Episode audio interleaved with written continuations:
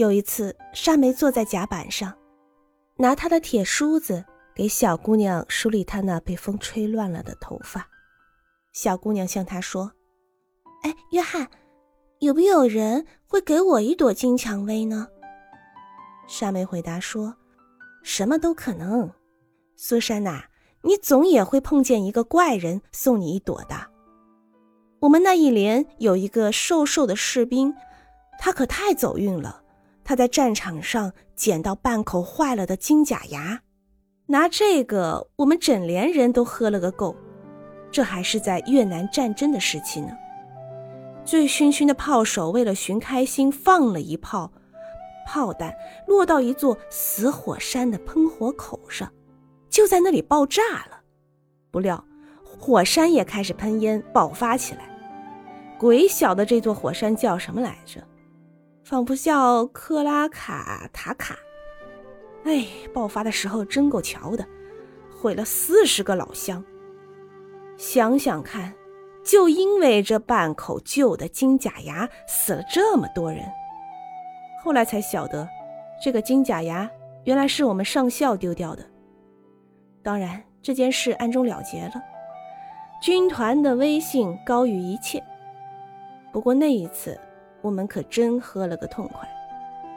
嗯，这是在什么地方？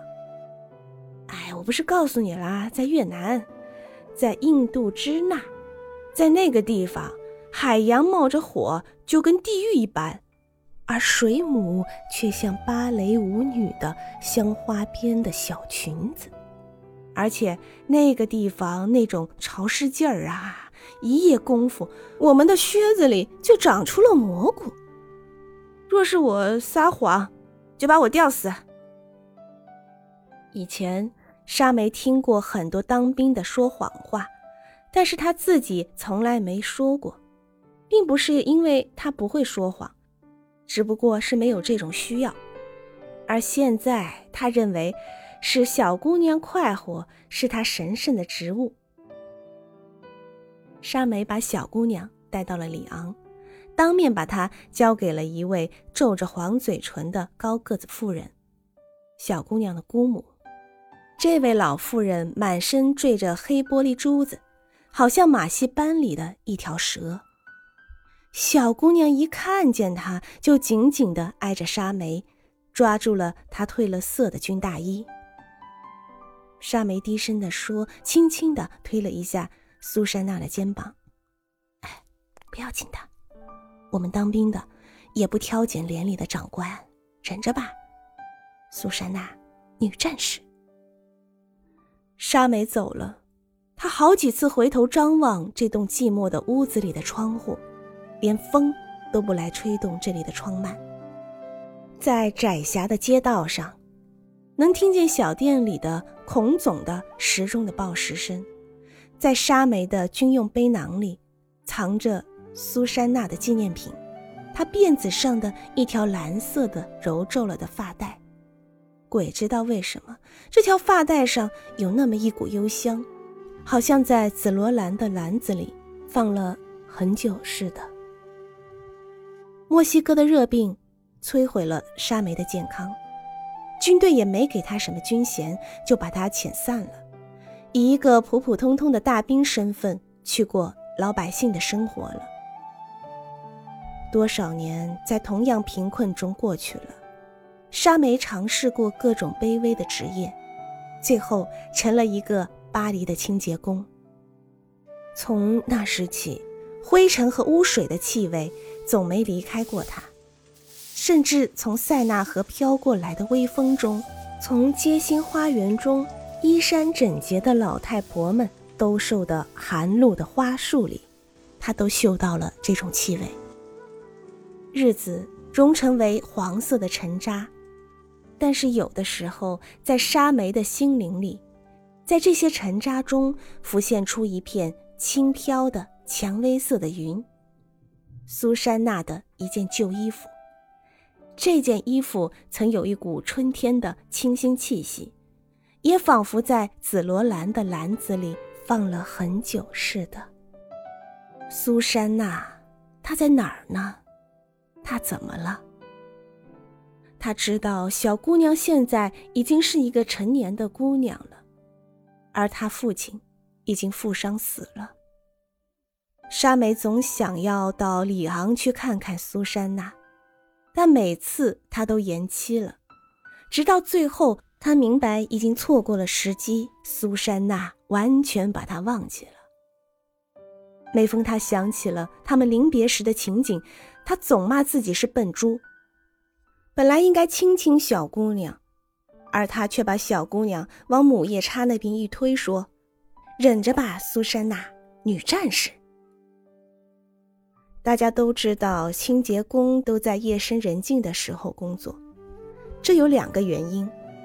首先是因为有紧张但并不是常常有益的人类活动所产生的垃圾，总是在一天的末尾才积聚起来。其次是巴黎人的视觉和嗅觉是不许冒犯的。夜阑人静的时候，除了老鼠以外，差不多没有人会看到清洁工的工作。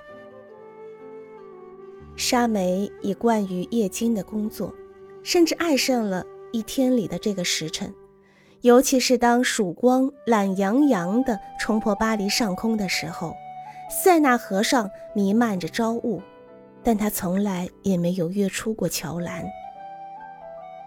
有一次，在这样雾蒙蒙的黎明里，沙梅由荣誉军人桥上经过，看见了一个年轻的女人，穿着淡紫色镶黑花边的外衫。他站在栏杆旁边，凝望着塞纳河。沙梅停下了步子，脱下了风尘的帽子，说道：“夫人，这个时候塞纳河的河水是非常凉的，还是让我送您回家去吧。我现在没有家了。”女人很快的回答说，同时朝着沙梅转过脸来。帽子从沙梅的手里掉下来了。他绝望而兴奋地说道：“苏珊娜，女战士，我的小姑娘，我到底看到你了。你恐怕忘记我了吧？我是约翰·沙梅，第二十七殖民军的战士，是我把你带到里昂那位讨厌的姑母家里去的。你变得多么漂亮啊！你的头发梳得多好呀！可我这个勤务兵一点也不会梳。”这个女人突然尖叫一声，扑到沙梅身上，抱住了她的脖子，放声大哭。啊，约翰，你还和那个时候一样善良，我全记得。沙梅喃喃的说道：“呀，说傻话，我的善良对谁有什么好处啊？哎，你怎么啦，我的孩子？”沙梅把苏珊娜拉到自己身边。但他马上又退到一边，生怕苏珊娜闻到他衣服上的鼠皂味。但苏珊娜挨在他的肩上更紧了。哎呀，怎么啦，小姑娘？沙梅不知所措的又重复了一遍。苏珊娜没回答，她已经止不住痛哭。沙梅明白了，暂时什么也不要问她。她急急忙忙的说道。我我在碉堡那边，有一个住的地方，离这里有些路。屋子里当然全是空的，什么也没有。然而可以烧烧水，在床上睡睡觉。你在那儿可以洗洗脸，休息休息。总之，随你愿意住多久。